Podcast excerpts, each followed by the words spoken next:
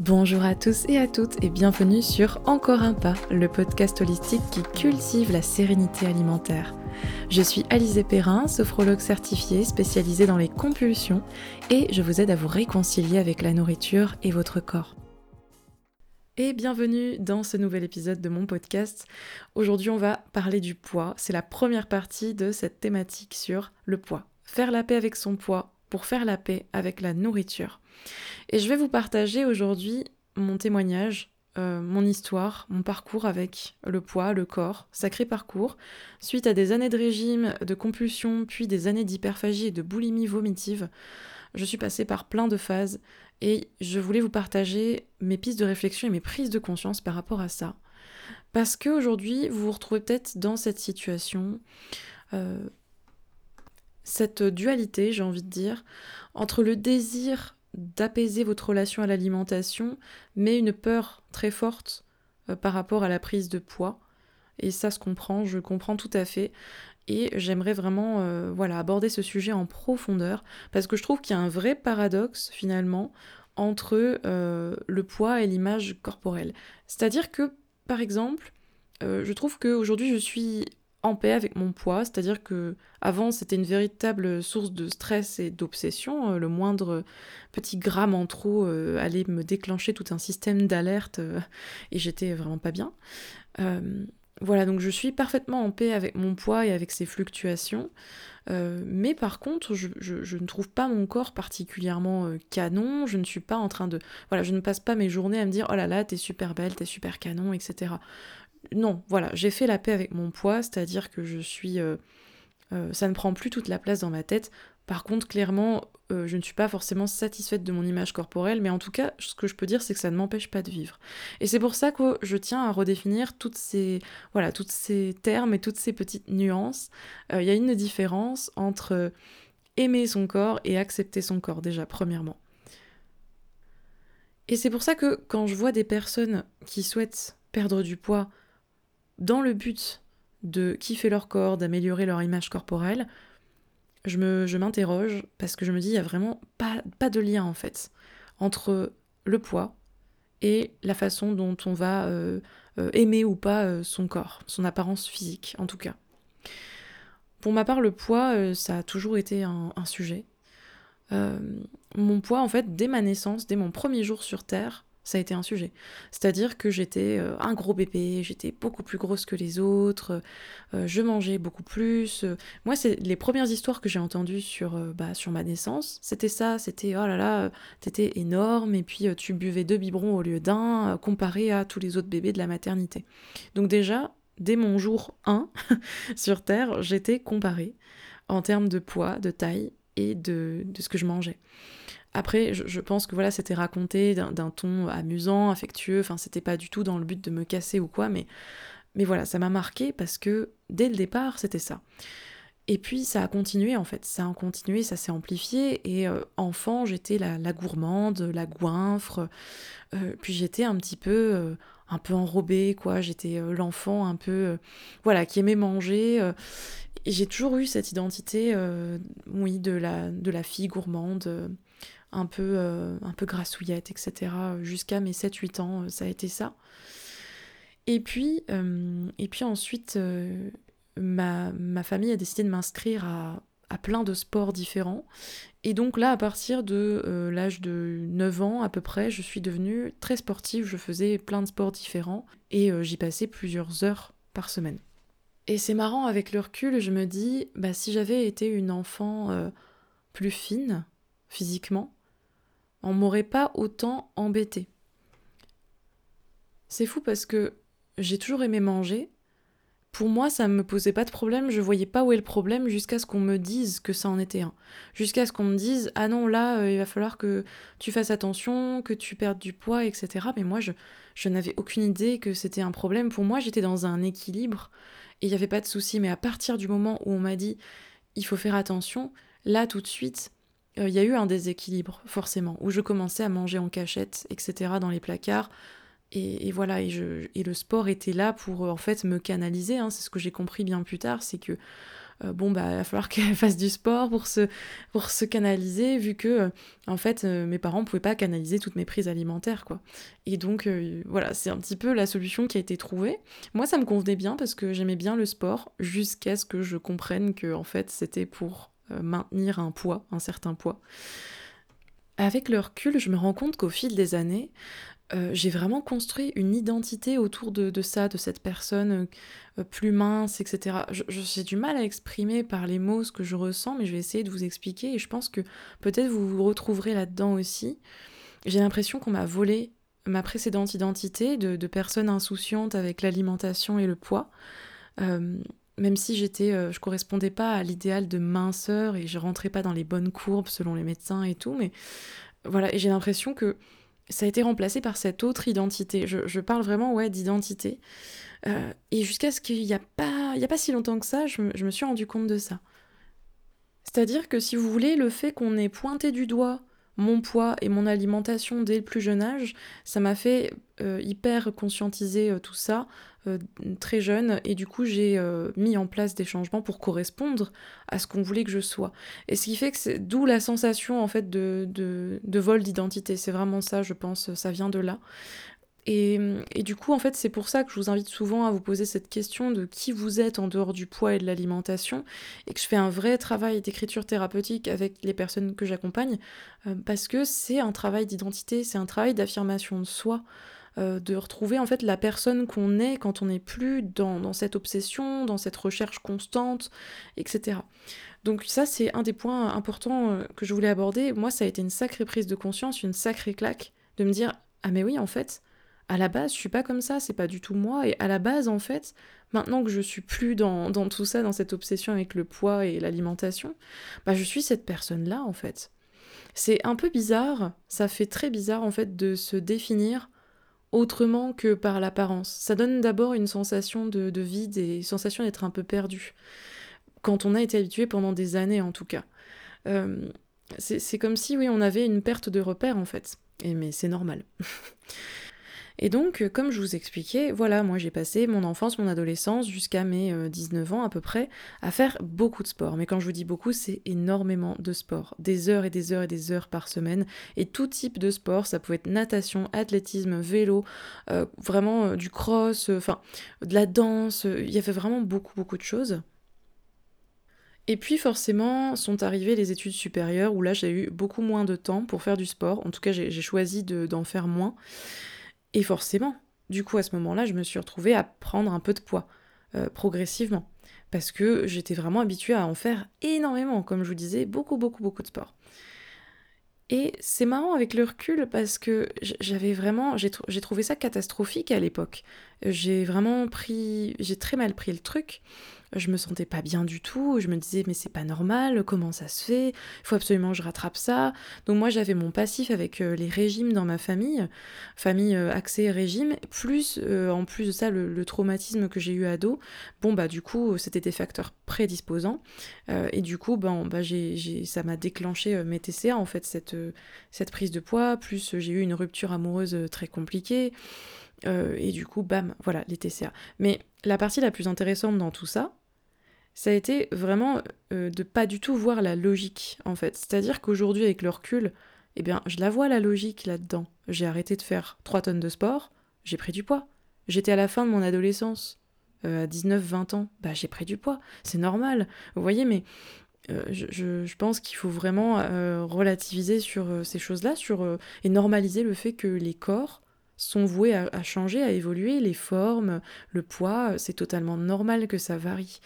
Et ça, c'est une prise de conscience que j'ai eue il y a pas longtemps, où je me suis dit, bah oui, en fait, euh, t'étais pas forcément voué à être mince, t'as été mince à une époque, très mince même, mais parce que euh, t'avais un mode de vie particulier, très sportif.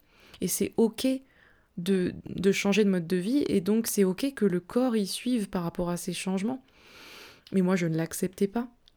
Et c'est à partir de là que vraiment les TCA ont, démarré.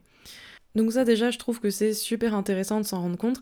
Et d'ailleurs, vous me partagerez si vous avez le même ressenti que moi, euh, si vous vous reconnaissez là en écoutant mon histoire. Suite à cette euh, période, du coup, euh, eh bien, donc les TCA se sont déclenchés. Et moi, j'ai associé vraiment le poids à quelque chose de sale, à un problème à, traiter, du coup. Et mon poids, c'était aussi devenu un peu une sorte d'échappatoire, un moyen de me focaliser sur autre chose que des études que j'aimais pas, autre chose que mon trauma, autre chose que mon anxiété sociale, ma peur de pas arriver à me faire des amis, etc. C'était compliqué pour moi je me focalisais sur autre chose que mes émotions. C'était parfait, c'était parfait. En fait, c'était vraiment parfait pour moi. C'était l'échappatoire génial. Et pendant des années, voilà, j'étais à penser que le poids, c'était le problème à régler. Jusqu'au point où, en fait, jusqu'à cet extrême où j'étais aveuglée par ça et je travaillais pas du tout en profondeur sur les problématiques qu'il y avait derrière. Donc ça, pareil, maintenant que j'ai le recul là-dessus, je peux vous dire clairement que euh, le poids, ça me servait de bouclier, c'était... Euh, ça me permettait de canaliser mon énergie là-dessus et puis euh, voilà, de, de m'échapper un petit peu, de ne pas faire face à certaines problématiques. Et du coup, quand j'ai entamé mon processus de guérison, j'ai enfin accepté de lâcher prise sur ça, sur, sur mon poids, et sur la possibilité qu'en arrêtant de faire mes crises de boulimie où je, je compensais avec les vomissements, du coup, eh bien, j'allais potentiellement en reprendre. Même si je vous avoue que ça a été extrêmement difficile. Mais j'en suis arrivée à un point de non-retour où je me suis dit, je pouvais tout simplement euh, pas continuer comme ça. Je me suis dit, non, là, tu ne peux pas continuer à faire des crises, euh, c'est juste plus possible, je, n'en pouvais plus. Ça, j'en parle un petit peu mieux euh, dans un de mes épisodes. Je crois que c'est celui qui s'appelle Résilier le contrat perte de poids. Mais je me souviens que malgré euh, ce lâcher-prise, cette espèce de déclic que j'ai eu, je suis quand même restée coincée dans une sorte de semi-guérison pendant un an, un an et demi, je dirais. C'est-à-dire que je comptais mes calories, j'étais en restriction cognitive, euh, je contrôlais ce que je mangeais dans le but de maintenir mon poids ou de ne pas trop en prendre. Voilà, parce que j'étais encore dans cette peur. Après, je pense que j'étais plus dans la peur de perdre le contrôle que la peur de grossir, avec le recul. Et ce qui, me frappe aujourd'hui, c'est que finalement j'étais nostalgique de mon corps d'avant, euh, quand j'étais euh, bah, très, euh, très fine et sportive, comme je vous le décrivais. Et je réalise que cette recherche de perte de poids, elle n'a jamais été satisfaisante parce que je me comparais tout le temps avec le corps du passé. Ou bien je me projetais tout le temps dans le futur avec un corps hypothétique du futur. Et ce qui fait que j'étais jamais satisfaite car j'étais jamais dans le moment présent, j'étais jamais dans mon corps au présent. Je me comparais à un corps qui n'existait plus ou à un corps qui n'existait pas. Et je vous appelle à observer ce phénomène en regardant peut-être euh, des vieilles photos de vous, et vous observerez très souvent, on se trouve toujours mieux dans euh, le corps d'avant. Ah ben cette année-là, hein, je me trouve quand même vachement plus canon, j'étais plus mince, j'étais mieux, etc. Mais pourtant, si vous repensez à la mentalité que vous aviez au moment où la photo a été prise, bah, vous vous rendez compte que à ce moment-là, pourtant, vous n'étiez pas satisfaite de votre corps, vous n'étiez pas bien dans ce corps. Ça, c'est souvent le phénomène euh, qu'on rencontre. Je vous invite à faire l'expérience des vieilles photos et à vous demander à chaque fois sur ces photos où vous vous trouvez top, où vous vous trouvez mieux qu'aujourd'hui, à vous demander ouais, mais est-ce que moi, à cette époque-là, je me trouvais bien? Si ça se trouve, à cette époque-là, vous regardiez des photos d'encore avant et vous disiez Ah, j'étais mieux avant, etc. C'est un cercle infernal, ça ne s'arrête jamais. Et puis, un autre déclic que j'ai eu finalement après cette phase de semi-guérison, ça a été la balance. Alors, on entend beaucoup parler de ça, et je trouve que ça sonne presque un peu cliché à force, mais en fait, vous débarrasser de votre balance, je trouve que c'est le geste le plus aidant qui soit, le plus simple à faire. Tout le monde peut le faire vous allez vraiment vous en débarrasser. C'est-à-dire que vous allez la jeter, la donner à quelqu'un, la cacher chez un ami, etc. Mais il faut plus qu'elle soit chez vous. Je vous assure que vraiment, moi, ça a changé ma vie. Alors pourquoi c'est si important de se débarrasser de la balance? Bah, Parce que euh, pour ma part, ça m'a permis de vivre mes journées et, ma vie, en fait, sans connaître mon poids. Et un peu pareil que ce que, je vous disais tout à l'heure euh, quand je vous disais que euh, quand on se définit sans son poids, c'est une perte de repère, on se sent bizarre. Bah, ça m'a fait ça m'a fait un peu ça avec la balance quand je n'ai plus eu ma balance chez moi. Maintenant, ça fait des années que j'en ai plus. Eh bien, je me suis sentie, oui, je me suis sentie étrangement perdue. Mais euh, c'était dingue en fait, c'était un sacré, une sacrée expérience, les premiers jours, les premières semaines, de découvrir mes journées autrement. Et vous allez voir, si vous jouez le jeu et que vous faites l'expérience aussi, que votre discours envers vous-même, il va progressivement changer. Parce que ce ne sera plus conditionné parce que vous verrez sur la balance. Et vous allez euh, commencer à attacher euh, de l'importance à d'autres choses, à porter votre attention sur euh, des, comment dire, des objectifs plus pertinents et à vous parler différemment. Et ça, ça fait vraiment du bien. Donc voilà pour un autre déclic que j'ai eu. Et puis ensuite, j'ai continué. et je crois que c'est à ce moment-là que j'ai commencé à partager sur le rapport au corps et à l'alimentation sur mon compte Instagram au moment où j'avais euh, balancé ma balance, voilà. Et puis j'ai continué, j'ai fait le ménage aussi dans les réseaux sociaux. C'est-à-dire que jusqu'à une certaine époque, jusqu'à il y a quelques années, moi je suivais énormément de comptes euh, de fitness, de nanas euh, toujours très minces, avec le ventre plat, les, les, cuisses très fines, etc. Vraiment un type de corps que je retrouvais mais constamment dans mon feed. Et je ne dis pas que je suis contre ce type de corps, c'est pas ça que je suis en train de dire. Mais clairement, il n'y avait pas beaucoup de diversité. Et puis, c'était des comptes qui ne parlaient que de nourriture, de recettes saines, de compter les macros, donc les protéines et tout ça, de compter les calories, d'aller faire de l'exercice. Et je baignais là-dedans. Et comme je vous disais, voilà, c'est vraiment un travail sur l'identité parce que ça se voyait à travers mes réseaux sociaux. Euh, on pouvait voir à cette époque-là, à travers mes abonnements, que je me définissais uniquement par ça, quoi. Par le poids et l'alimentation. Et finalement, le fait de faire le ménage là-dedans, de virer tout ce monde-là, et puis de m'abonner à des comptes euh, où on, voyait d'autres types de corps, en fait, eh bien, ça m'a permis de sortir, de sortir de cette espèce de cloisonnement, en fait, de cette communauté très fermée. Et c'est un cercle vicieux parce qu'en fait, le fait de contrôler le poids et la nourriture me donnait un sentiment d'appartenance à cette communauté. Donc peut-être qu'en écoutant mon partage, euh, ça vous donnera peut-être envie aussi de faire le ménage dans vos réseaux, qui sait, je l'espère, et puis de petit à petit rajouter des comptes de, de personnes au corps différents.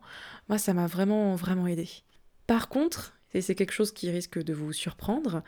Euh, pour ma part, je trouve que le mouvement euh, body positive ne m'a pas du tout aidé et je vais vous expliquer un petit peu pourquoi, mon avis un peu là-dessus. Euh, le mouvement body positive, euh, pour moi justement, ce sont des injonctions au positif. Il a beaucoup été critiqué pour ça d'ailleurs, pour euh, ses injonctions à aimer son corps inconditionnellement. et je trouve qu'en fait, il invite vraiment à poser ce regard sur les corps, mais à travers la beauté, en fait, l'esthétisme. Euh, c'est-à-dire se trouver belle quoi qu'il arrive, se trouver beau ou belle quoi qu'il arrive, inconditionnellement. Voilà, moi c'est ça qui m'a dérangé là-dedans. Au départ, je ne le voyais pas forcément comme ça, et maintenant, encore une fois, avec du recul, je me dis que ça n'a pas du tout été aidant, et ça a été même culpabilisant, du coup, parce que pour moi, en tout cas, euh, il est impossible de se trouver beau ou belle tout le temps, inconditionnellement. Euh, justement, le vrai travail réside dans le fait de poser un, d'arriver à poser un regard de plus en plus neutre et de plus en plus bienveillant sur le corps, un regard où on n'est pas justement dans cette recherche euh, d'esthétisme, cette recherche de, euh, de beauté en fait dans, notre tête. Vous voyez ce que je veux dire? Et, je vous invite aussi à, à faire cet exercice-là. Je vous fais faire des petits exos tout le long de l'épisode, mais à essayer de poser un regard neutre sur votre corps, c'est-à-dire sans forcément euh, rechercher ce qui est beau ou ce qui est pas beau, etc., mais juste à le regarder d'une manière neutre, et même sur tous les corps en général autour de vous, essayez de, faire l'expérience dans votre environnement, plutôt de rechercher l'esthétisme, la beauté, l'amour, etc., on apprend à regarder les corps pour ce qu'ils sont en fait. Voilà, sans recherche particulière. Et je vais vous laisser méditer là-dessus. Comme vous aurez pu le voir pendant cet épisode, faire la paix avec son poids, c'est bien plus complexe que ça en a l'air. C'est un cheminement qui est loin d'être linéaire. Et comme vous avez pu le voir aussi, eh ben, finalement, nos corps sont voués à évoluer, qu'on le veuille ou non. Et, en fait, c'est un cheminement, je pense, qui, ne s'arrête pas. Euh, on est en constante évolution. Euh, notre rapport au corps, il, est en constante évolution au fil de notre vie. Et ce qui est important finalement, c'est aussi de vous demander la place que prend ce rapport au corps dans votre vie, la place que prend le poids dans votre vie, et si vous avez envie que ça continue à prendre cette place-là, justement. Dans le prochain épisode, je continuerai à aborder la question du poids avec un professionnel, un invité que j'ai trop trop hâte de vous présenter, franchement ça va être génial. Et nous aborderons du coup les questions les plus courantes au sujet du poids de la relation au corps. Nous vous donnerons aussi des pistes pour une relation plus bienveillante avec vous-même, avec votre corps. Et je vous donne donc rendez-vous pour ce prochain épisode dans deux semaines. Je vous remercie pour votre écoute. N'hésitez pas à donner la note de 5 étoiles à ce podcast si vous a plu et pour encourager mon travail. Et vous pouvez également me retrouver sur les réseaux sociaux sous le nom de Encore un pas ou Alizé Perrin. Si vous le souhaitez, vous pouvez même m'envoyer un petit message, me laisser un petit commentaire. Je suis toujours ravie de répondre à vos questions. J'adore lire vos petits mots et discuter avec vous, donc il n'y a aucun souci, venez me voir. Encore merci de votre écoute, je vous souhaite une très belle journée, je vous dis à bientôt.